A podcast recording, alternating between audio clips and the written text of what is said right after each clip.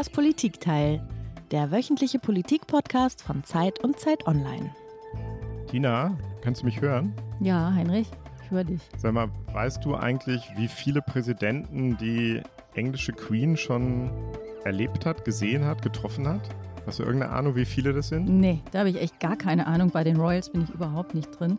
Obwohl ich die Queen natürlich super finde, weil sie immer noch ausreitet.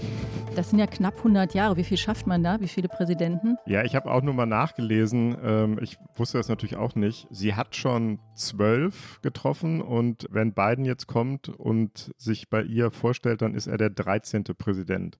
Und weißt du, was ich mich gefragt habe? Ich habe mich gefragt, ob die Queen sich die Namen noch merkt von den Präsidenten oder ob sie die einfach alle immer nur Mr. President nennt oder Bob oder so. Ja, wahrscheinlich. Ich glaube, ich glaube, bei Nicht-Adligen ist das auch nicht so wichtig, irgendwie, wie die heißt. Die haben ja auch oft nur einen Namen. Also es ist so profan. Ich glaube, das, ich glaube, da sagt man einfach Mr. President. Warum habe ich dich das gefragt? Weil wir über Joe Biden in Europa reden wollen. Genau, wir wollen über Joe Biden in Europa reden. Der ist schon da, während wir hier sprechen, ist er schon gelandet in Großbritannien. Wir wollen klären, wie viel Trump eigentlich in Biden steckt. Und erstmal müssen wir aber klären, wer heute im Politikteil steckt. Herzlich willkommen, liebe Hörerinnen und Hörer. Ich bin Tina Hildebrand. Ich bin die Chefkorrespondentin der Zeit. Und ich bin Heinrich Wefing, ich leite das Politikressort der Zeit in Hamburg. Und wie immer besprechen wir hier im Politikteil, dem politischen Podcast von Zeit und Zeit Online, eine Stunde lang ein Thema mit einem Gast. Und unser Gast, das ist einer der besten Kenner der deutschen und amerikanischen Außenpolitik, unser Kollege Jörg Lau. Er ist auch außenpolitischer Koordinator der Zeit. Herzlich willkommen zurück bei uns im Podcast, lieber Jörg, denn du warst auch schon mal hier. Ja, freut mich sehr, wieder hier zu sein. Ja, an diesem Donnerstag, ich habe es gerade schon gesagt, ist Joe Biden in Großbritannien gelandet zu seiner ersten Europareise als Präsident und er wird eine Woche hier sein in London, Brüssel, Genf. Äh, ein endloser Wirbel von Pomp und Proklamationen, von Empfängen und Erklärungen und Treffen. Und wir wollen hinter diese Zeremonien und Rituale schauen, diese Inszenierung der Diplomatie, die das ja auch immer ist, und fragen, was will Joe Biden eigentlich außenpolitisch in seinem Verhältnis zu Europa, gegenüber Russland und vor allem gegenüber China? Und dahinter liegt die Frage, gibt es ein strategisches Ziel der amerikanischen Außenpolitik, das alles zusammenhält?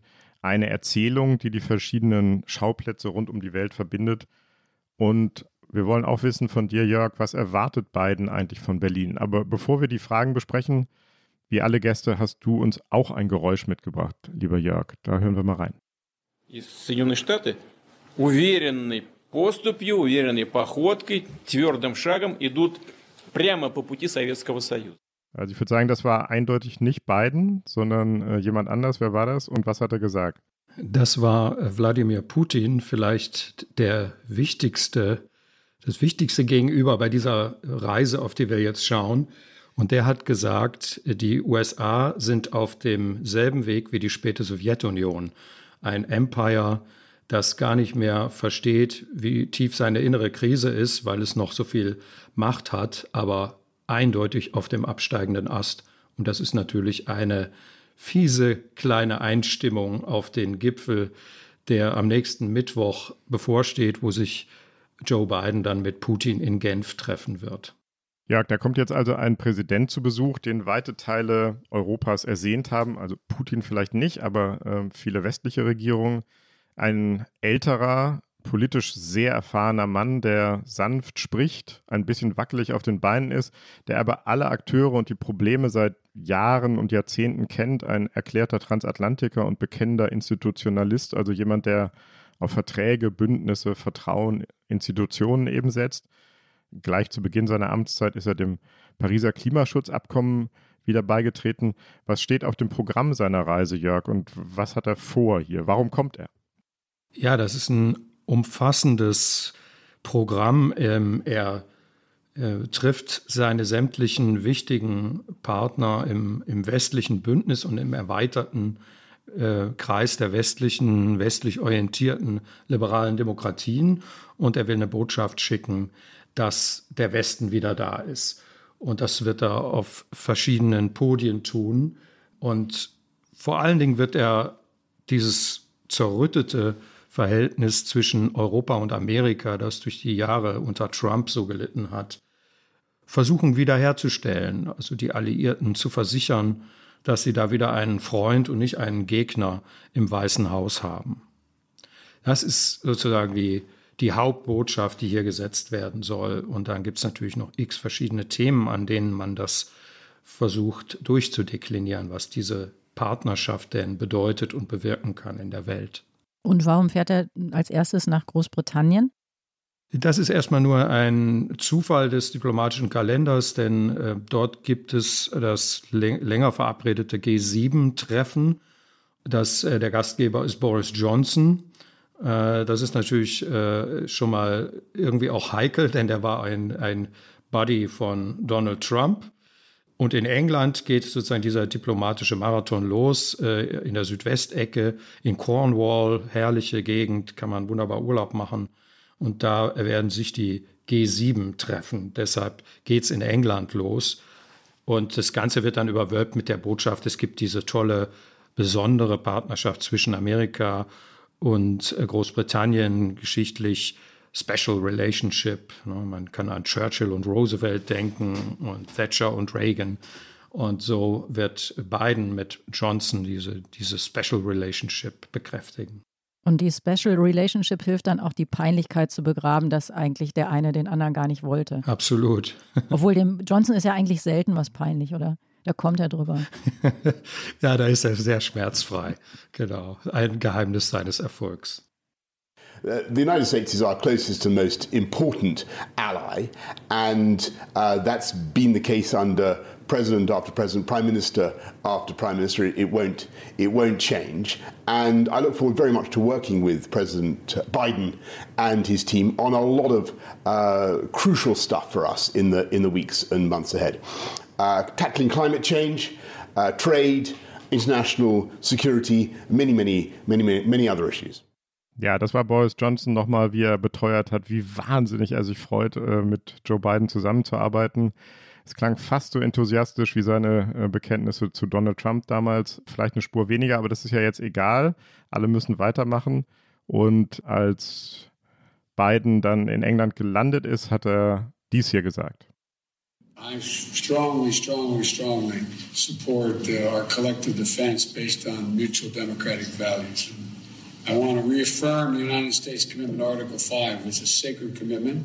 Also das klingt ja schon fast so ein bisschen überbetont mit, diesem, mit dieser ganz, ganz, ganz starken Unterstützung des Verteidigungsbündes.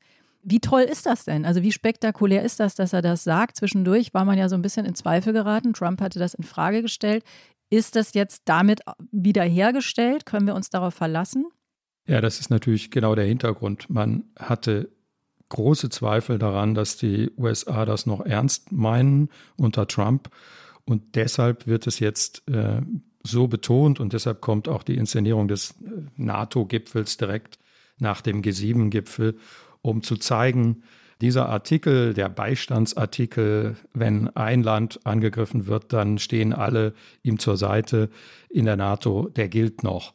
Dass man es so heftig betonen muss, kann einen dann schon wieder ganz schön verunsichern. Gilt das wirklich für den Fall, dass, äh, malen wir jetzt mal den Teufel an die Wand, eines der baltischen Länder, die Mitglied der NATO sind, irgendwelche russischen grünen Männchen plötzlich auf seinem Territorium hat. Was passiert dann genau? Da gibt es erhebliche Zweifel, ob dann der Beistand tatsächlich äh, so sicher ist, wie er hier betont wird. Hast du die Zweifel auch?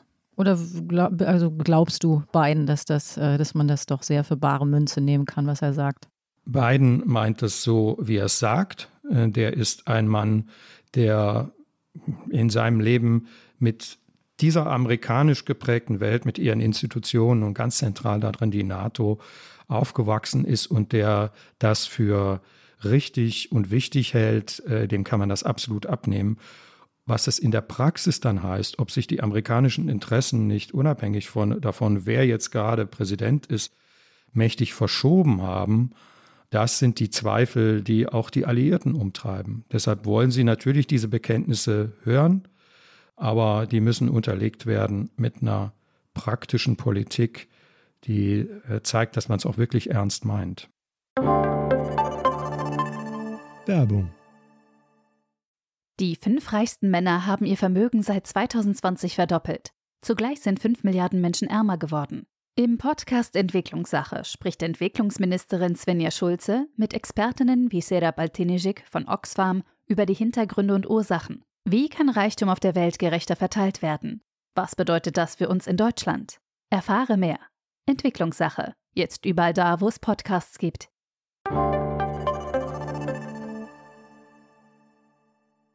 Jörg, lass uns doch nochmal über den G7-Gipfel sprechen. Das klingt ja so ein bisschen nach einem neuen Mobilfunkstandard für viele. Für viele ist das sehr technisch, eine sehr abstrakte Veranstaltung. Wer trifft sich da und was machen die da? Ja, die G7, das sind die reichen, ähm, freiheitlichen Demokratien des Westens, äh, inklusive aber auch äh, Japan. Und das ist ein Gremium, das mal angefangen hat, kleiner äh, als äh, irgendwann dann G6 äh, in den 70er Jahren. Es war eine Reaktion auf die große Wirtschaftskrise nach der Ölkrise in den 70er Jahren. Und da haben sich die westlichen Länder zusammengeschlossen, um zusammen sich zu verabreden, was man machen kann gegen eine Wirtschaftskrise, was man machen kann, um die Konjunktur anzukurbeln und um im Systemwettbewerb, damals noch mit der Sowjetunion, ähm, stark dazustehen. Äh, irgendwann kam Russland dazu, das war dann eine G8. Russland wurde rausgeschmissen wegen seines Verhaltens in der Ukraine und äh, in der Krim. Und jetzt ist es wieder die G7. Und die leben aber in einer Welt, in der es andere konkurrierende große Mächte gibt, vor allen Dingen China, die nicht Teil dieses Machtbündnisses sind, das früher mal ja einfach die Mehrheit in der Welt repräsentierte, heute nicht mehr. Heute ist es sozusagen der Westen, der freiheitlich-demokratische Westen.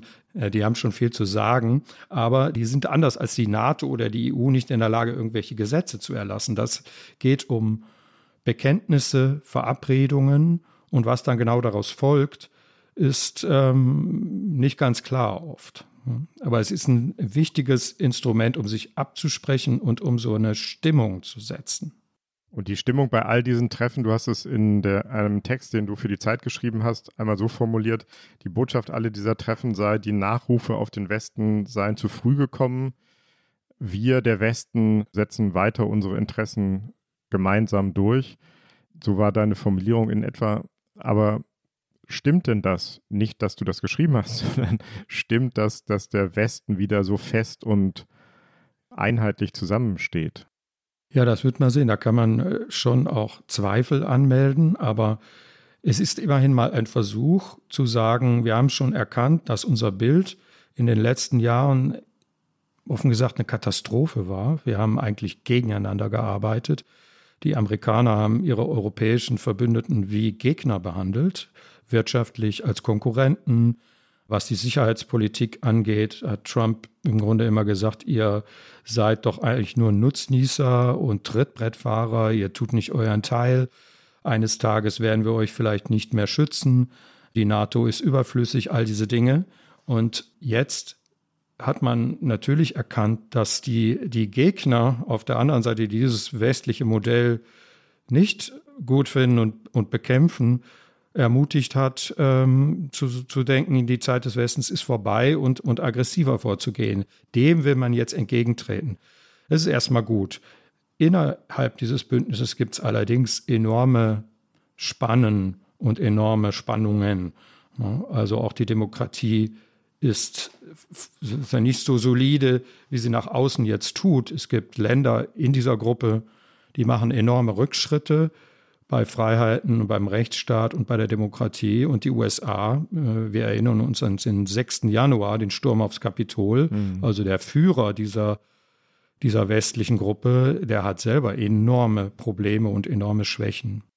Bei diesen G7-Gipfeln, da werden ja immer diese Kommuniqués dann vorbereitet und die werden aber im Grunde ja meistens sind die lange, lange vorbereitet, Monate von den jeweiligen Teams um die, um die verschiedenen Staatschefs. Und dann gibt es ja immer diese bilateralen Treffen. Das ist, da hat man immer das Gefühl, das ist eigentlich das Ding, ne? dass jeder will dann irgendwie dieses Treffen haben.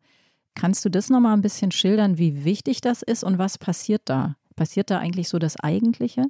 Ja, da passiert das Eigentliche, wenn es gut läuft. Ne? Also wenn die ursprüngliche Idee war ja nicht, eine Riesenshow zu veranstalten, als Helmut Schmidt und äh, die damaligen Chefs der westlichen Länder das gegründet haben, war die Idee, wir treffen uns mal in irgendeinem schönen Hotel oder in, in irgendeinem schönen äh, Resort und ähm, reden untereinander ohne Presse ehrlich miteinander über unsere Probleme und unsere wechselseitige Wahrnehmung. Das ist enorm wichtig, das vergisst man oft. Also persönliche Diplomatie.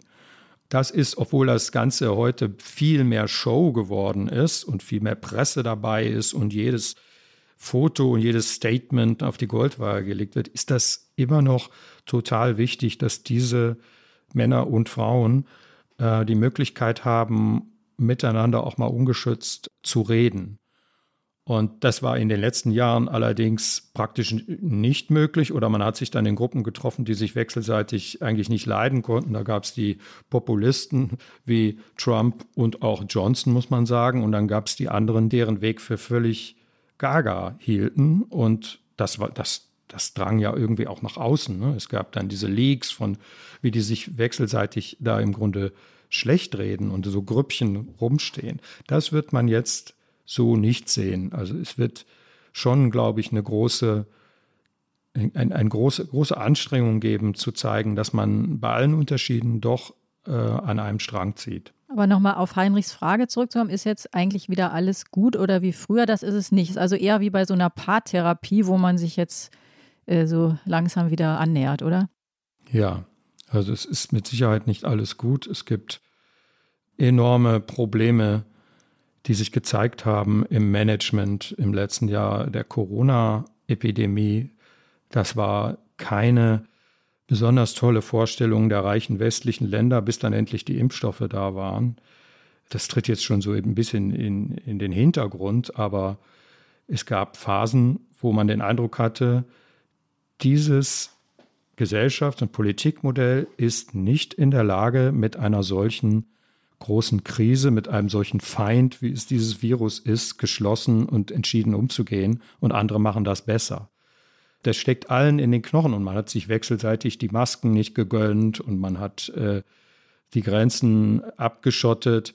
Äh, es war kein Bild einer gemeinsamen Anstrengung im Kampf gegen diesen neuen Feind, die die Welt überzeugen konnte und einen selbst überzeugen konnte. Man hat auch seinen Impfstoff für sich behalten. Ne? Der, jetzt hieß es ja, Biden habe auch einen Impfstoffplan mitgebracht, den aber, glaube ich, noch keiner so richtig kennt. Ja, genau. Also das ist auch so ein Versuch zu zeigen, wir haben verstanden, das war ein katastrophales Bild, dass wir uns wechselseitig nicht mal ordentlich geholfen haben und auch dem Rest der Welt, äh, der auf unsere Hilfe angewiesen ist, weniger reiche Länder.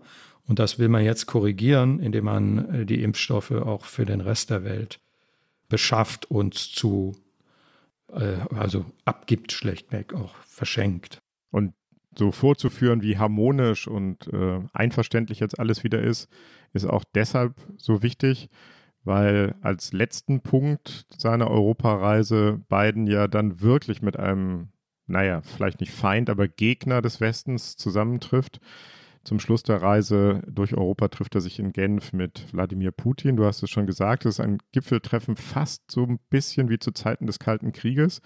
Und äh, Biden hat ja auch vielleicht aus alter Gewohnheit so ein bisschen wie in Zeiten des Kalten Krieges über Putin gesprochen. So you know Vladimir Putin, you think he's a killer? Mm-hmm. I do. Responding today in Moscow, Putin said, Кто как обзывается, тот так и называется. It takes one to know one. Also Biden hat gesagt, auf die Frage, ist Putin ein Killer, ein Mörder? Mm, ja, ist er, ist ein Killer. Und, äh, und Putin antwortete darauf, naja, der weiß schon, wovon er spricht. Also, das, das ist so der, der Backdrop, das Hintergrundrauschen für das Treffen. Klingt jetzt nicht so harmonisch. Nein, äh, sollte es auch nicht sein. Also, ich, die Killer-Äußerung von beiden ähm, war vielleicht nicht so wahnsinnig klug, sowas. Das stimmt natürlich, natürlich ist Putin ein Killer. Äh, da hat sehr viele Tote auf dem Gewissen in verschiedenen Kriegen, Oppositionelle und so weiter, das wissen wir ja alles. Aber man muss es ja nicht äh, raushängen lassen und so, so sagen. Aber natürlich sollte das nicht harmonisch sein. Ähm, es gibt enorme Probleme zwischen dem Westen und Russland zu besprechen. Es gibt eine aggressive Politik des sich Einmischens in westlichen Gesellschaften von Russland. Es gibt militärische Offensiven am Rande ähm, Europas. Erst vor kurzem hatten wir einen riesigen Truppenaufmarsch am, an der Grenze der Ukraine. Da kann das kein harmonisches Treffen sein, wie am selben Ort äh, seinerzeit erstaunlicherweise zwischen Reagan und Gorbatschow. Die haben sich auch in Genf getroffen. Das ist, glaube ich, auch so ein bisschen so die Aura, die man da aufrufen will. Damals waren die äh, Mächte ja noch offiziell äh, ganz schlimm verfeindet, aber dann fand man doch gemeinsamen Grund. Und das ist vielleicht hier die Hoffnung, ähm, aber ähm, Putin ist äh, offenbar gewillt, die Sache sehr, sehr tough zu spielen, wie in unserem Eingangsstatement ja auch schon zu hören war. Was heißt das? Was kann man da erwarten dann von dem Treffen? Auch irgendwie ein Kommuniqué oder eine weitere Eskalation vielleicht sogar? Na, ich glaube, eine Eskalation nicht. Die Frage ist, was steht dann in einem möglichen Kommuniqué oder Pressestatement drin? Wie viel Dissens wird man in den Vordergrund stellen? Biden muss, da er ja gewissermaßen durch diese ganze Chronologie, die wir besprochen haben, er ist bei den europäischen Partnern, er ist bei der NATO, dann geht er zu Putin, er geht wie so ein Botschafter des Westens dahin, munitioniert mit den ganzen Beschwerden, die ihm auch mitgegeben werden. Und die muss er vortragen, die muss er dort vertreten als der Anführer. Er muss sehr kontrovers auftreten und dann aber irgendwie eine Tür offen lassen, damit die gemeinsam zu lösenden Probleme, nukleare Abrüstung, das Iran-Problem, Klima, und all diese globalen Herausforderungen auch noch weiter besprochen werden können. Für Putin ist die Sache anders. Der muss da nur rauskommen mit einem Ergebnis und das ist, ich bin auf Augenhöhe mit der Großmacht, die uns dauernd runtermacht und die uns dauernd in seiner Sicht behandelt, als wären wir nicht ganz ernst zu nehmen und ich habe das korrigiert durch mein Verhalten. Dann kann er mit aller möglichen Kritik leben. Das wäre für ihn genug. Also hat er es leichter. Im Grunde hat Putin ja schon gewonnen durch das Treffen allein und Biden kann eigentlich fast nur verlieren, oder? Also ist für ihn jedenfalls wesentlich riskanter als für Putin, Absolut. sich auf dieses Treffen einzulassen. Es ist riskanter. Ich, ich glaube nicht, dass er verlieren muss. Also wenn er das schafft, auf, auf diese Weise so diese, diese schwierige Balance hinzukriegen, zu zeigen, dass er nicht naiv ist, dass er genau das weiß, dass Putin diese Aufwertung will, dass er die insofern auch bekommt, dass man sagt, natürlich, wir reden wieder über ernste Dinge. Es hat keinen Sinn, nicht zu reden. Das ist auch keine Politik. Aber du hast es hier nicht mit einem, ja, krass gesagt, Trottel zu tun, wie dem Vorgänger, der sich von dir hat über den Tisch ziehen lassen und dann sich mit dir praktisch verbündet hat gegen seine eigenen Geheimdienste, so war das ja zwischen Trump und Putin vor ziemlich genau drei Jahren. Wenn er das klar machen kann, würde ich sagen, hat er nicht verloren, sondern hat da etwas wieder zurechtgerückt.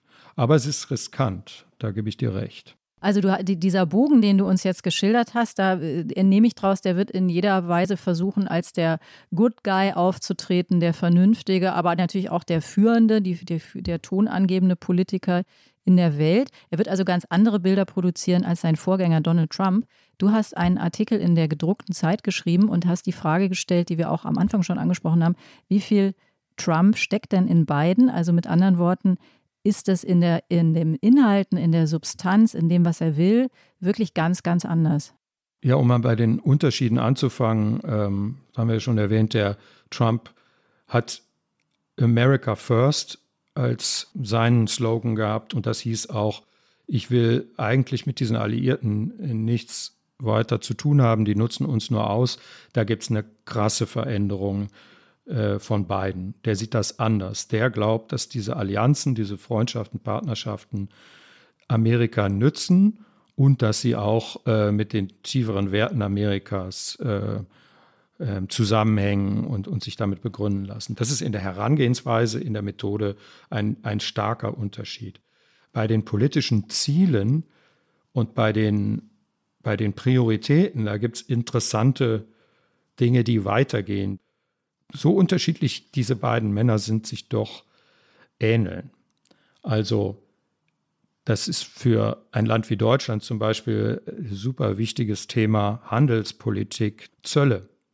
Also wie sehr ist äh, diese neue amerikanische Regierung gewillt, den Freihandel wieder äh, zuzulassen, sich der Globalisierung zu stellen oder wie viel Protektionismus werden die weiterführen?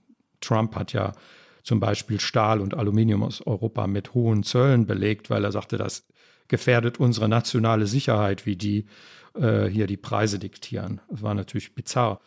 Aber diese Sachen sind weiter, ähm, äh, die gelten weiter. Und die, die Politik, die die beiden Regierungen macht im Bereich Handel und Freihandel, die ist sehr, sehr nah an Trumps Politik dran. Es geht darum, den amerikanischen Markt zu schützen, den amerikanischen Arbeiter zu schützen vor unfairem Wettbewerb, wie es dann immer heißt. Und da ist man sehr restriktiv bei diesen Dingen. Für ein Exportland wie Deutschland ein ziemliches Problem. Das ist also eine Kontinuität. Biden hat kürzlich gesagt, vor wenigen Tagen, glaube ich, er, er wolle eine Außenpolitik für kleine Leute machen. Ist das auf Bidenisch ähm, America First oder ist das was anderes? Ja, das ist ein bisschen sowas, ein, ein neues Label für dieselbe Sache. Wie gesagt, es wird im Ton freundlicher und wärmer daherkommen, aber das ist jetzt noch eine Frage, die sich vor allen Dingen die Deutschen hier unter den amerikanischen Partnern stellen, ist, wie viel Unterschied wird das für uns wirklich machen, wenn wir darüber verhandeln, wie wir Zugang zum amerikanischen Markt haben und wie stark die sich abregeln. Das ist sozusagen eine linke Variante von America First, kann man auch sagen. Ne? Die kleinen Leute mehr so in den Vordergrund zu stellen und nicht so dieses nationale Auftrumpfen wie in dem Trump-Slogan. Wo gibt es noch weitere Kontinuitäten? Ja, der, das Wichtigste ist mit Sicherheit die China-Politik. also take on directly the challenges posed by our prosperity, security, and democratic values by our most serious competitor, China. We'll confront China's economic abuses, counter its aggressive, coercive action to push back on China's attack on human rights, intellectual property, and global governance. Ja, da hat es Joe Biden ausdrücklich gesagt, Hauptgegner ist China auf ökonomischer, politischer und letztlich auch militärischer Ebene. Ganz genau. Und es kommt noch mehreres eigentlich hinzu und das macht das Ganze aus der amerikanischen Sicht zu einem echten Systemkonflikt und nicht nur einer Konkurrenz. Das ist zum Beispiel auch noch Technologie ganz entscheidend. Ne? Also ist äh, ein Konflikt, der sich über verschiedenste Bereiche hinzieht, das Gesellschaftsmodell, das Politikmodell, die Konkurrenz um Rohstoffe, die Konkurrenz um die wichtigen Technologien. Da sieht sich Amerika durch diese aufstrebende Macht China gefährdet in seiner Rolle als Nummer eins in der Welt. Und alle Politikfelder werden im Grunde durchgekämmt auf dieses Thema hin und daraufhin, amerikanisch gesagt, sozusagen gestreamlined, angepasst. Wie helfen Sie uns in diesem Konflikt gegen China? Und das ist ein Feld in Amerika, in dem gibt es einen ganz breiten Konsens. Vielleicht ist es das letzte Feld, in dem sich Republikaner und Demokraten einig sind. Das ist unsere Riesenherausforderung im nächsten Jahrhundert und da müssen wir zusammenarbeiten. Und ist das richtig? Also ist das eine, eine du als außenpolitischer Experte, ist das eine richtige ähm, Analyse der Situation? Also ich bin da etwas ambivalent, muss ich sagen. Ich finde richtig daran, dass die Amerikaner dieses systematische Herausarbeiten sagen, das ist hier nicht einfach nur eine Konkurrenz um irgendwelche Billigprodukte, die unseren Markt kaputt machen, sondern hier liegt eine Systemherausforderung. Das ist in der Analyse teile ich das. China ist völlig anders als früher die Sowjetunion, ein Herausforderer, der uns auf vielen Feldern wirklich auch schlagen kann, wenn man in dieser Sport Metaphorik bleiben will. Das ist richtig. Ich glaube nur, dieses Fixieren auf dieses, die wollen uns vom Podest stoßen, das kann auch zu Übertreibungen führen, wo man dann die Schwäche des Gegners gar nicht mehr wahrnimmt, die er ja auch hat. Also das chinesische Gesellschaftsmodell ist nicht so attraktiv, dass die ganze Welt nur darauf wartet, sich dem anzuschließen, wie mal, wie das mal war, mit dem amerikanischen Modell jedenfalls für weite Teile der Welt. Es es ist kein Modell, ähm, das, das wahnsinnig einladend ist. Und deshalb finde ich, muss man das auch wieder ein bisschen relativieren und sagen, ist es denn wirklich so, dass die uns ablösen? Oder sind sie nicht wirklich nur ein Konkurrent, der uns vor, vor große Herausforderungen stellt? Für die Europäer, um das noch zu sagen, stellt sich dieses psychologische Problem des Ersten, der vom Podest gestoßen wird, sowieso nicht. Wir sind ja nicht Erster. Also können wir die Chinesen auch nicht in diesem Sinne als Gefahr wahrnehmen. Wir sehen dann deshalb immer noch mehr die Chancen im Handel mit denen. Wir sind aber auch viel mehr verflochten mit denen. Also sind, genau, wir, mh, genau. sind wir wirklich cooler an dem Punkt oder sind wir einfach nur abhängiger? Das gehört genau beides zusammen und deshalb finde ich die amerikanische Position auch wichtig ernst zu nehmen und nicht einfach abzutun. Wir sagen immer, ja, aber China bietet so viele Chancen und China ist äh, so, so wichtig für alles, was wir tun. Das stimmt auch. Auf der anderen Seite haben wir Abhängigkeiten, die uns irgendwann, wenn das so weitergeht, gar keine politischen Optionen mehr offen halten. Und daran erinnern die Amerikaner, die sagen, ihr müsst das Ganze politisch sehen. Jede dieser Entscheidungen, die ihr trefft, ob ihr jetzt ein 5G-Netzwerk von Huawei, von einer chinesischen Firma installiert, ist nicht einfach nur eine kommerzielle Entscheidung, sondern ihr legt euch damit fest, in einer Schlüsseltechnologie auf ein System, das eure Werte überhaupt nicht teilt und euch vielleicht irgendwann auch Probleme schaffen wird. Das ist völlig richtig, darauf hinzuweisen. Hm. Unter Trump noch wurde ja auch darüber diskutiert, ob nicht diese große Abhängigkeit, die es ja auch zwischen China und den Vereinigten Staaten gibt. Das ist nicht nur zwischen Europa und China so, sondern auch die Amerikaner und die Chinesen sind wahnsinnig eng verflochten. Und deswegen gab es immer die Idee eines Decoupling, also dass man sich wieder aus der Vernetzung herauszieht und sich so ein bisschen voneinander abkapselt.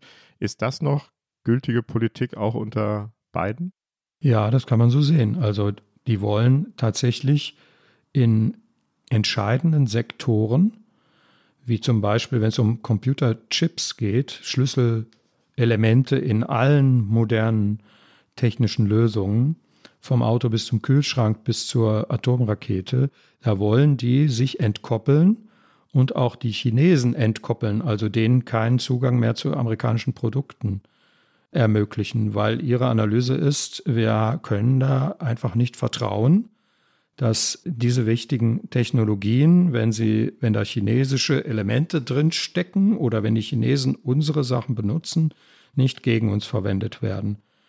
Im weiteren Sinne Decoupling, also eine völlige Abriegelung gegenüber China, halte ich für eine Illusion, weil die wirtschaftliche Verflechtung Amerikas, Europas, aber letztlich der ganzen Welt mit diesem riesigen Markt und diesem dem riesigen Produzenten China nicht nur nicht zurückzurollen ist, sondern die hat auch so super positive Effekte. Die ist politisch nicht nur negativ, die schafft ja auch eine Abhängigkeit auf der chinesischen Seite, über die man wiederum auch Einfluss ausüben kann. Also ein Riesenmarkt wie Europa, der so viel in China kauft, aber auch, das gilt auch für die USA, der hat natürlich auch die Möglichkeit, da sozusagen die, ähm, die Schrauben mal anzuziehen und zu sagen, so, wenn ihr, wenn ihr weiter verkaufen wollt, stellen wir Bedingungen. Hm. Das ist jetzt Politik und Wirtschaft gewesen. Mindestens die amerikanische strategische Fantasie wird auch auf militärischer Ebene ähm, berührt.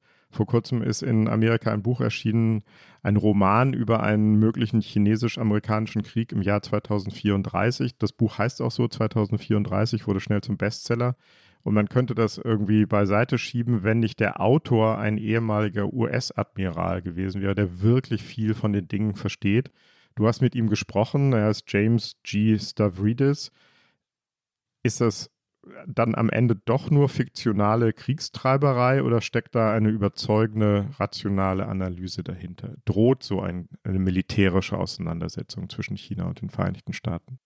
Die droht und es gibt Analysen, die zitiert der Stavridis auch in unserem Interview von amerikanischen Sicherheitsbehörden, dass zum Beispiel anhand von Taiwan, von dem, von dem Taiwan-Konflikt in den nächsten sechs Jahren zu einem Waffengang zwischen USA und China kommen könnte. Das sind natürlich immer so Wahrscheinlichkeitsrechnungen, aber dass sich damit äh, das amerikanische Militär ernsthaft beschäftigt, ist äh, ein, ein Warnzeichen. Und die Idee von dem Stavridis war ja, ich male das mal aus, wie katastrophal sowas sein würde, um nicht in den Krieg zu treiben, sondern im Gegenteil äh, darauf hinzuweisen, dass wir so ähnlich wie im Kalten Krieg ein Gespräch darüber brauchen. Wir brauchen Abrüstungsgespräche, wir brauchen strategische Gespräche zwischen diesen Mächten, äh, damit es eben genau nicht dazu kommt.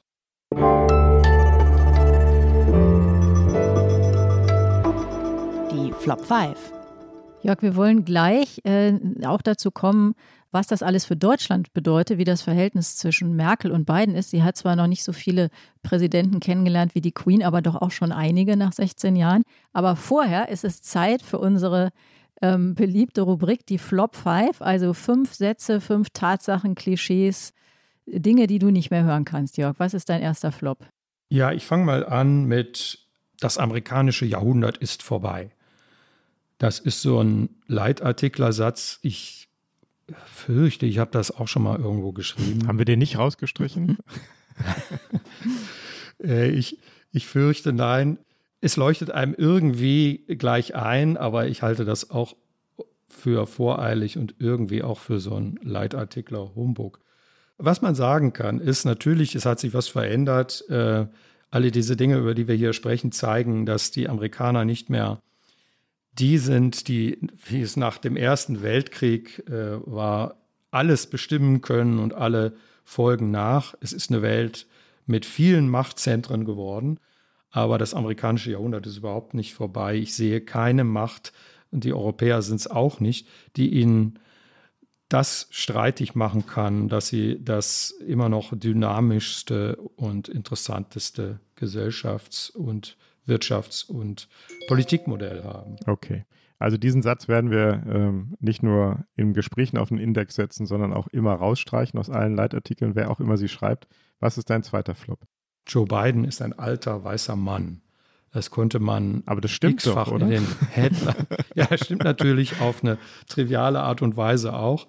Es wurde zum Teil auch äh, dann so witzig variiert mit alter, weiser Mann. Stand, glaube ich, auch bei uns in der Zeitung, oder? Hm, ja. ja. stand auch bei uns. Äh, ich kann das Klischee eigentlich nicht mehr hören, weil ich auf dem Weg da bin, selber zum alten weißen Mann zu werden, wahrscheinlich. Aber auch, weil ich finde, das sind solche Klischees, die verstellen den Blick auf diese interessanten Entwicklungen, die ja so ein Typ wie Biden auch verkörpert, dass eben so jemand, von dem man denkt, der ist eigentlich langweilig, das ist so ein Mitte-Politiker, so ein Konsensmensch, dass der doch so interessante, dynamische, völlig unerwartete Sachen an, anstößt in der Innen- und Außenpolitik. Also mehr erhoffen von alten, weisen Männern. Jörg, hast du noch einen Flop, einen dritten? Zwischen USA und China tobt ein neuer kalter Krieg. Das ist auch so ein Klischee, das man unheimlich oft liest. Und das klingt irgendwie auch erstmal plausibel. Ja, es gibt wahnsinnig viel Spannung, wahnsinnig viel äh, potenzielle Konflikte. Wir haben eben gerade über einen möglichen Krieg gesprochen. Aber es hat halt mit dem Kalten Krieg zwischen der USA und der Sowjetunion rein gar nichts zu tun. Eben gerade, weil es diese wahnsinnige Verflechtung gibt zwischen China und dem Westen über die Wirtschaft, äh, ist das überhaupt nicht zu vergleichen mit der Blockkonfrontation von früher, wo es praktisch überhaupt keinen Handel gab und man konnte die Sowjetunion ohne Probleme, man konnte sich davon ohne Probleme entkoppeln, ohne Kosten. Das ist nicht die Welt, in der wir leben. Mhm. Flop Nummer vier, wenn ich richtig mitgezählt habe. Ja, das wäre, wir müssen die Dialogkanäle offen halten oder auch, andere Phrase, ähnliches Klischee, den Gesprächsfaden nicht abreißen lassen. Das wird immer dann gesagt, wenn es so ein bisschen spannungsreicher wird in den Verhältnissen zwischen USA und China oder Deutschland und Russland und so. Und wir werden ja jetzt erleben, wie sich Putin und Joe Biden treffen. Und da sieht man, dass eine taffe, harte Ansprache, wo dann immer diese Warnungen kommen, bitte nicht die Dialogkanäle durch Polemik äh, zustopfen, dass es überhaupt nicht notwendigerweise der Effekt sein muss. Es verträgt sich eben sehr wohl, dass man stark und entschieden auftritt und dann eben doch weiter spricht. Und ähm, das wollen meistens die Leute nicht, die dieses Klischee verwenden. Deshalb würde ich das auch dringend gerne streichen wollen. Also mehr Klarheit wagen. Aber wir dürfen den Flop-5-Faden nicht abreißen lassen, Jörg. Und deswegen brauchen wir jetzt noch einen fünften. Ja, meine letzte äh, Phrase, die ich nicht mehr hören kann, ist, Deutschland muss mehr Verantwortung übernehmen. Das hört man jetzt seit 2014, da war das bei der Münchner Sicherheitskonferenz, da haben das die Spitzen der deutschen Außenpolitik unisono gesagt. Jetzt sind wir acht Jahre weiter und kein Mensch weiß, was das eigentlich genau heißt. Das ist so eine Wohlfühlformel, hinter der man sich dann immer verstecken kann, dass man kündigt immer irgendwas an.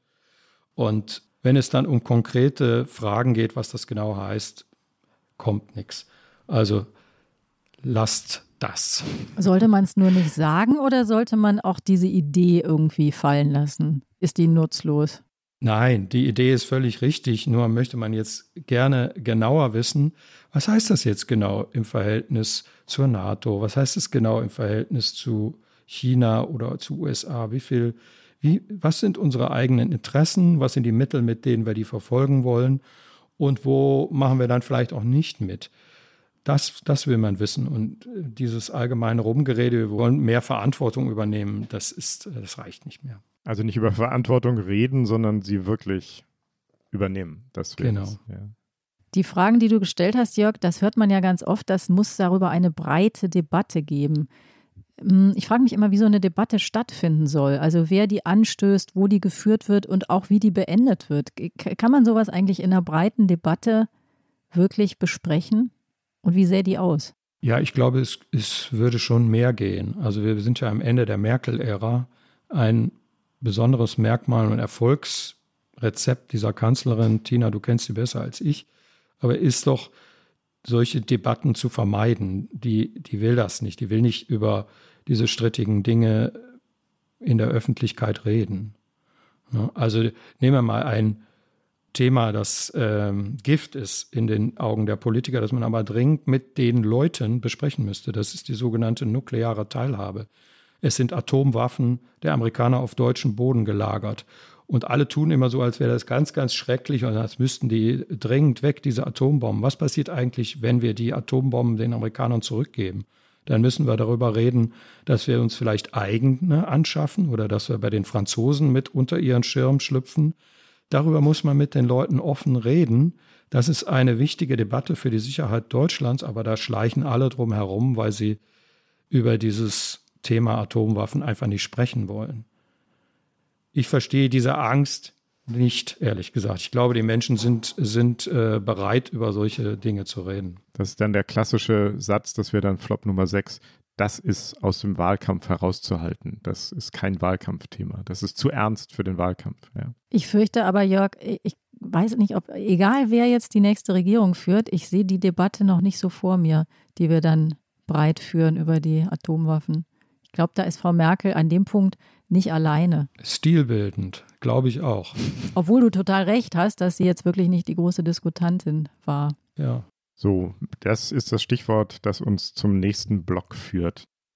Es gibt einfach ähm, mit äh, Präsident äh, Biden einen viel breiteren Raum von politischer Übereinstimmung. Und äh, wir wissen aber auch, dass ähm, mit dem Amtsantritt eines neuen amerikanischen Präsidenten ähm, wir jetzt nicht sozusagen nur noch auf politische Übereinstimmung rechnen können, sondern dass es auch Diskussionen geben wird, wie wir die Dinge ähm, gut für beide Länder machen. Es wird ja allerorten auch richtigerweise gesagt, ähm, Europa wird insgesamt mehr Verantwortung übernehmen müssen. Das gilt nicht nur militärisch, sondern es gilt auch im diplomatischen Bereich und in vielen anderen Dingen. Aber die gute Nachricht ist ja, wir in Deutschland sind dazu bereit und die Europäische Union ist dazu auch bereit. Ha, wie auf Stichwort mehr Verantwortung übernehmen. Jörg, jetzt sind wir in einer Dreiviertelstunde einmal um die Welt gerast. Blicken wir zum Schluss nochmal auf Deutschland. Angela Merkel und Biden kennen sich ja schon lange. Er war ja auch als Senator und Vizepräsident viel in Europa. Wie kann man ihr Verhältnis zueinander beschreiben, Merkel und Biden? Ja, also das sind vielleicht äh, vom Temperament her doch deutlich ähnlichere Typen. Politiker der Mitte, die breite Koalitionen anführen, ideologisch nicht sehr stark festgelegt sind auf diesem Links-Rechts-Schema, die jeweils in ihren Parteien auch mit vielen äh, Tabus äh, recht locker umgegangen sind, Dinge abgeräumt haben, die, die mal für eher eine Wahrheiten gegolten haben. Also da auf der Ebene, glaube ich, vom Politikverständnis her, kommen die sich sehr viel näher, natürlich, als mit, mit Trump. Tina, jetzt mal ganz kurze Zwischenfrage an dich, ähm, nicht als Moderatorin, sondern als Merkel-Beobachterin, die du ja sozusagen hauptberuflich auch bist. Merkel kennst du schon lange, sie ist ein Amerika-Fan ganz generell, aber sie war auch immer besonders fasziniert von Barack Obama, oder? Mhm. Wie erklärst du dir das? Weil die ja auch ganz unterschiedliche Typen waren. Genau. Also Amerika war für sie ja immer der große Gegenentwurf zur DDR, in der sie ja gelebt hat und äh, aufgewachsen ist. Und zu Obama hatte sie schon so ein ambivalentes Verhältnis. Also sie war nicht immer wahnsinnig begeistert von ihm, weil natürlich dieses Lob des Pathos, das er kann, der Ansprache, genau das, was wir vorhin kritisiert haben, dass er wirklich Leute erreicht, dass er es schafft, eine Verbindung zwischen sich, einer Idee und einem Publikum herzustellen, das ist natürlich genau ihr Wunderpunkt. Und sie hat sich da immer super skeptisch geäußert dazu, ob man im Grunde durch äh, toll klingende Worte sehr viel erreichen kann und hatte immer so ein bisschen dieses Name abwarten, wie viel dann am Ende rauskommt.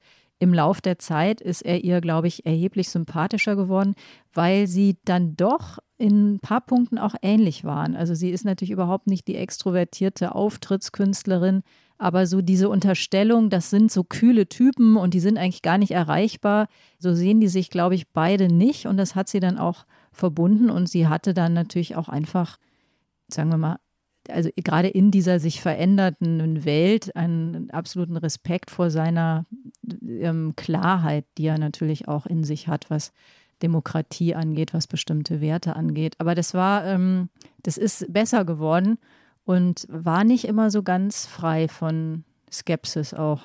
Hm. Jörg, du nickst die ganze Zeit mit dem Kopf, kann ich jetzt hier auf dem Bildschirm sehen. Das ist auch deine Wahrnehmung gewesen? Ja. Dass sich das im Laufe der Zeit verbessert hat zwischen den beiden?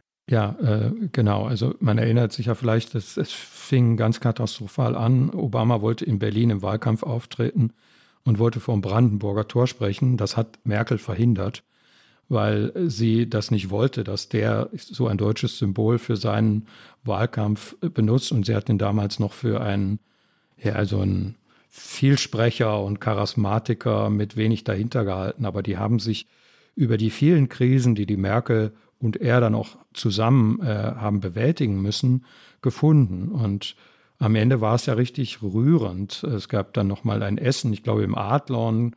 Obama kam extra nochmal auf Abschiedstour zu Merkel und hat dann diesen Satz gesagt, sie ist jetzt ganz allein. Also gegen diese Trump-Welt und Putin und Orban und die ganzen autoritären Führer, gegen die sie beide gemeinsam Politik gemacht hatten. Ja, jetzt ist sie nicht mehr ganz so allein. Du hast, du hast ja geschildert, warum Biden ihr viel, viel näher ist natürlich als Trump, aber den, also einige Dissense haben sie natürlich auch. Und einer davon ist der Umgang mit China. Merkel tickt da ganz anders. Du hast vorhin das 5G erwähnt.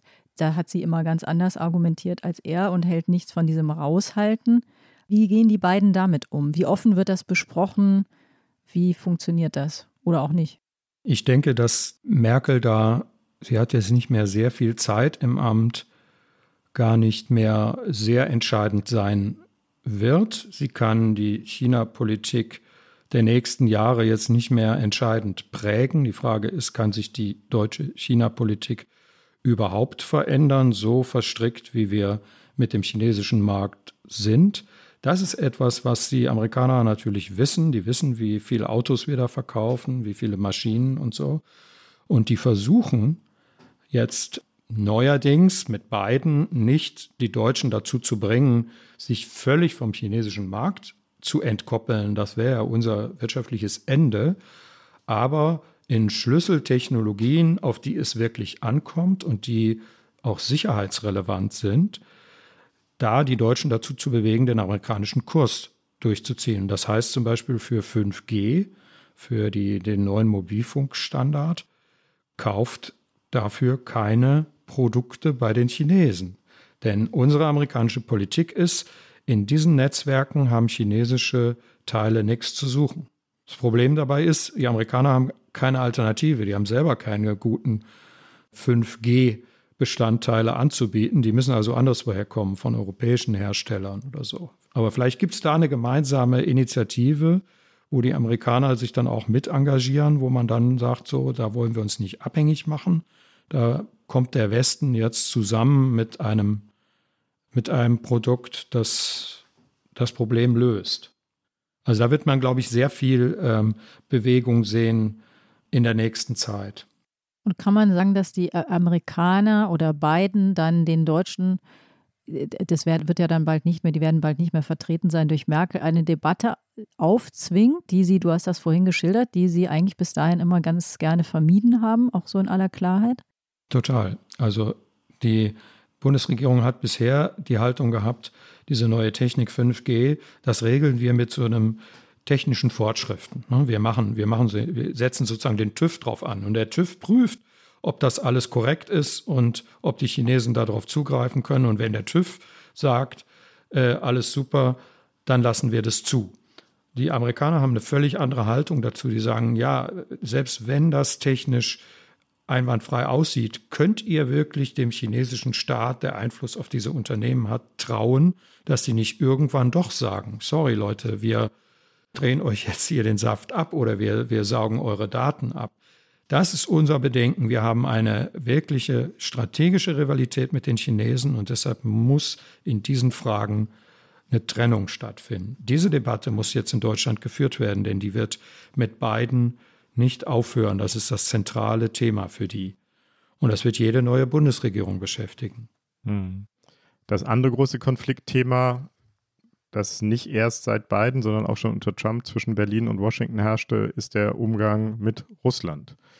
Bisschen so ähnlich, da geht es nicht um Daten, sondern um Gas, um die berühmte Pipeline Nord Stream 2, durch die russisches Erdgas nach Deutschland geleitet werden soll, am Boden der Ostsee an Polen und der Ukraine vorbei. Die USA haben scharfe Sanktionen gegen alle Firmen angedroht, die an der fast fertigen Pipeline mitbauen. Wie steht Biden zu diesem Vorhaben, zu diesem Projekt. Vielleicht kann das auch der TÜV regeln. ja, ist ein privates Projekt. Das ist ja immer das genau. Argument der Bundesregierung. Dann kann der TÜV mal draufschauen. ja, genau. genau das Wie ist, steht Biden dazu? Das ist so, kann man das so ein bisschen zuspitzen. Die deutsche Haltung ist, äh, die Geopolitik mit dem TÜV zu regeln. Das wird so nicht funktionieren. Aber das Argument läuft da lief jedenfalls jahrelang genauso, dass man gesagt hat, wieso, was habt ihr eigentlich? Das ist einfach nur ein wirtschaftliches Projekt. Wir haben doch schon andere Pipelines what's the big deal? Äh, dann nehmen wir halt noch mehr Gas aus Russland ab. Das schafft doch bei den Russen auch gewisse Abhängigkeiten und so weiter. Der Clou dabei ist natürlich, dass diese Pipeline einen interessanten Bogen macht um ein Gebiet, in dem die Russen äh, tätig sind, nämlich die Ukraine. Dass die Ukraine von Transitgebühren abgeschnitten werden soll, die für den Haushalt des Landes essentiell wichtig sind. Das heißt, Putin wird die Ukraine damit aushungern können und äh, braucht dann vielleicht gar keine militärische Intervention mehr, um das Land äh, weiter, weiter auf den Knien zu halten. Auch die Polen werden umgangen, die baltischen Länder. Alle diese Partner Deutschlands sagen, seid ihr eigentlich von allen guten Geistern verlassen, diesen Deal zu machen. Und die Amerikaner sind peinlicherweise die Fürsprecher unserer nächsten Nachbarn geworden, die sagen, ja, aber die haben doch recht, das könnt ihr doch nicht machen. Jetzt ist allerdings die spannende Frage, ziehen sie das durch und, und verhängen Sanktionen? Und da scheint sich die beiden Regierungen auf so eine komische, undurchschaubare Haltung festzulegen. Sanktionen gegen russische Unternehmen, ja, das ist aber nicht so wichtig. Die sind davon praktisch unabhängig, ob sie sanktioniert werden aus Amerika, aber nicht gegen die deutschen Betreiber der Pipeline. Ich glaube, man will halt Deutschland schonen, weil man eigentlich dieses Thema als zweitrangig betrachtet angesichts des großen Themas China. Also man, die Deutschen kriegen hier die Erlaubnis, in gewisser Weise das im Zweifelsfall durchzuziehen. Dafür wird aber auf anderen Feldern von ihnen entgegenkommen erwartet werden. Die Rechnung kommt noch. Dabei hat ja gerade Putin eigentlich diese Sorgen bestätigt, indem er gesagt hat, die Ukraine soll sich gut benehmen, wenn sie weiterhin diese Durchleitungsrechte da haben will und diese Möglichkeiten. Also eigentlich ist es äh, gerade zu einem Zeitpunkt, wo man denkt, das Gegenteil müsste der Fall sein, kommt da dieses Entgegenkommen. Absolut richtig. Das ist also, das lässt einen auf diesen Gipfel am Mittwoch mit einiger Sorge blicken. Putin erhöht den Druck. Das ist immer so die Art, wie er das spielt. Und jetzt wird man sehen, wie die Amerikaner darauf reagieren. Es könnte natürlich auch dazu führen, dass die Haltung, die ich eben beschrieben habe, von beiden zu sagen, ist uns am Ende nicht so wichtig, jetzt die Deutschen dafür zu sanktionieren, dass er da unter Zugzwang gerät und doch wieder eine taffere Position beziehen muss und dann Nord Stream 2 doch wieder mehr Probleme kriegt. Wir werden sehen, die werden sicherlich darüber reden in Genf. Now, after just 100 days, I can report to the nation America is on the move again. We're working again, dreaming again, discovering again, and leading the world again. Ja, das war nochmal Joe Biden, der gesagt hat, nach 100 Tagen könne er der Nation berichten, Amerika ist wieder da, arbeitet wieder, forscht wieder und vor allem führt aber wieder die Welt. Das, da fällt mir natürlich dein Ton vom Anfang ein, Jörg, wo ähm, Putin sagt, dass Amerika sowas ist wie die Sowjetunion früher, eine Weltmacht, die noch nicht verstanden hat, dass sie keine mehr ist. Wer hat denn jetzt recht und ist ein Fünkchen Wahrheit in dem, was Putin sagt? Er ist zwar gemein, aber manchmal trifft er ja doch irgendwie einen Punkt. Ja, ich äh, denke, das ist hier leider so. Das ist natürlich äh, Unfug mit der Sowjetunion, die USA äh, gleichzusetzen in ihrer Spätphase. Aber in der Tat ist das Bild wahnsinnig gemischt. Ähm, ich habe ja was übrig für dieses amerikanische Pathos und dieses On the Move Again. Und mir gefällt das irgendwie. Aber ähm, wenn man genauer hinguckt, ist das Bild super gemischt. Zu Hause hat der beiden unheimlich viel bewegt. Also sie haben dann die Corona-Sache durch Impfen doch sehr gut in den Griff bekommen. Wir haben riesige Hilfspakete aufgelegt. Er hat jetzt ehrgeizige Pläne, die Wirtschaft wieder anzukurbeln und umzubauen äh, in eine grüne Richtung. Das ist alles gut und das ähm, atmet wirklich so einen Aufbruchsgeist, ähm, nach dem man sich auch gesehnt hat. Allerdings äh, die Fähigkeit, die Welt zu führen, ist damit natürlich jetzt noch nicht verbunden. Alle gucken angstvoll darauf, erstens, wie alt ist der Mann eigentlich schon? Zweitens, wie lange hat er denn eigentlich, um die Sache durchzubringen? Vielleicht nur bis zum Ende nächsten Jahres zu den Zwischenwahlen. Trump ist im Hintergrund schon wieder super aktiv und macht Anstalten, die Republikanische Partei hinter sich zu bringen. Also das sieht alles ganz schön besorgniserregend aus.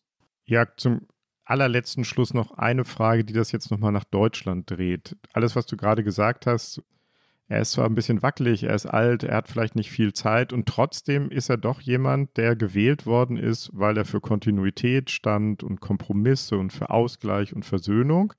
Und jetzt überraschenderweise, du hast es auch gerade gesagt, zum Teil eine ziemlich radikale Politik macht oder jedenfalls versucht. Ähm, ob er sie durchkriegt, ist immer noch eine Frage. Lässt sich daraus eigentlich irgendwas ableiten oder lernen für die Bundestagswahl im Herbst? Also die, das Mischungsverhältnis zwischen Radikalität in den Plänen und äh, Konzilianz und Kompromissbereitschaft im Auftreten? Lernen wir da was für Deutschland? Also ich glaube, man kann eine Sache mitnehmen und das ist die, dass der vorhin erwähnte alte weiße Mann äh, durchaus Überraschungen äh, bringen kann und dass, dass jemand, der so relativ mittig und konziliant rüberkommt, auch radikale Veränderungen, wie du es eben genannt hast, Heinrich, vielleicht den Leuten auf eine Weise nahelegen kann, die, die eben da nicht so kontrovers ist. Ne? Dem nimmt man das schon ab, dass der das Land wirklich nach vorne bringen will, wenn er jetzt plötzlich so viel Geld ausgibt, wenn er diese gesellschaftliche Spaltung rassischer, sozialer Art so thematisiert, wie er es tut. Das kann der sicherlich besser als jemand, der ähm, vom Rande her spricht. Also das, da sehe ich schon so eine allgemeine Lektion. Wenn man genauer hinguckt, ist das Problem für ihn, die Sachen politisch jetzt durch die Maschine des Kongresses zu bekommen, doch, doch eine wirkliche äh, Sisyphus-Aufgabe. Also den Konsens mit den Republikanern, den er sich erhofft hat, wenigstens bei sowas wie Infrastrukturausgaben, Brücken bauen, äh, neue Netzwerke aufbauen, wo man denkt, das kann doch nicht politisch strittig sein, der ist super, super dünn. Und die, die ziehen da einfach nicht mit. Und wahrscheinlich muss er vieles einfach gegen sie durchboxen und dann wird es aber doch weniger werden. Aber immerhin es geht was. Das, das ist, finde ich, irgendwie so eine Botschaft, die man in diesen Zeiten doch gerne mitnimmt. Ne? Es geht was und es geht was auch viel mehr aus der Mitte heraus, als manche glauben. Ja, Jörg, das ist ja super, dass du am Ende eine positive, optimistische Kurve genommen hast. Daran halten wir uns fest, dass etwas geht. Und das war es wieder, das Politikteil, der politische Podcast von Zeit und Zeit Online. Und Sie können uns wie immer schreiben über das Politikteil.zeit.de. Sie können uns da Vorschläge machen für Themen, Sie können uns kritisieren, loben und sagen, was Sie beschäftigt.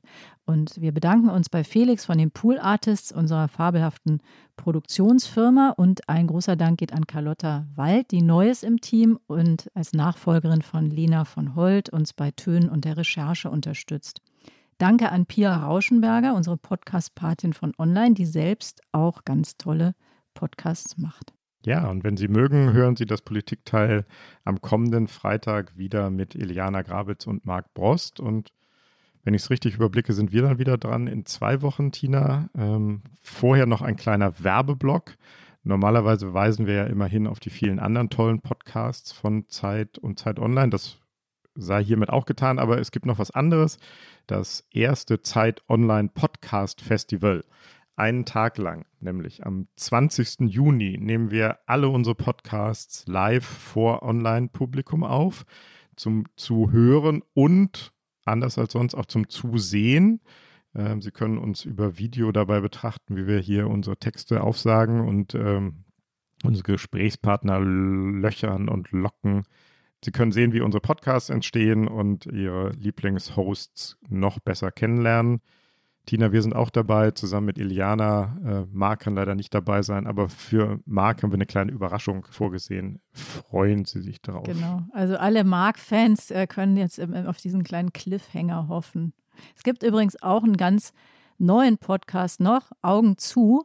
Den machen unser Chefredakteur Giovanni Di Lorenzo und Florian Illis und der ist wirklich toll. Da geht es um Kunst. Ist ja klar, wenn man die Augen zumacht, sieht man Kunst, oder? Im besten Fall. Und dann gibt es noch die Tasse. Äh, Jörg, du hast schon eine, du kriegst noch eine zweite. Dann kannst du mit dir selbst anstoßen auf das Politik. Dann kannst du bilaterale Gespräche von beim Gipfel nachspielen. Sehr gut. Wenn die so eine Tasse hätten, würde bestimmt auch alles leichter, oder? ja. Eine Politikteiltasse für Joe Biden und die Welt ist wieder in Ordnung. Genau.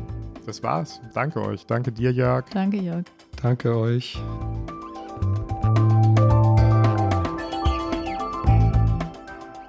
Das Politikteil ist ein Podcast von Zeit und Zeit Online, produziert von poolartists.de.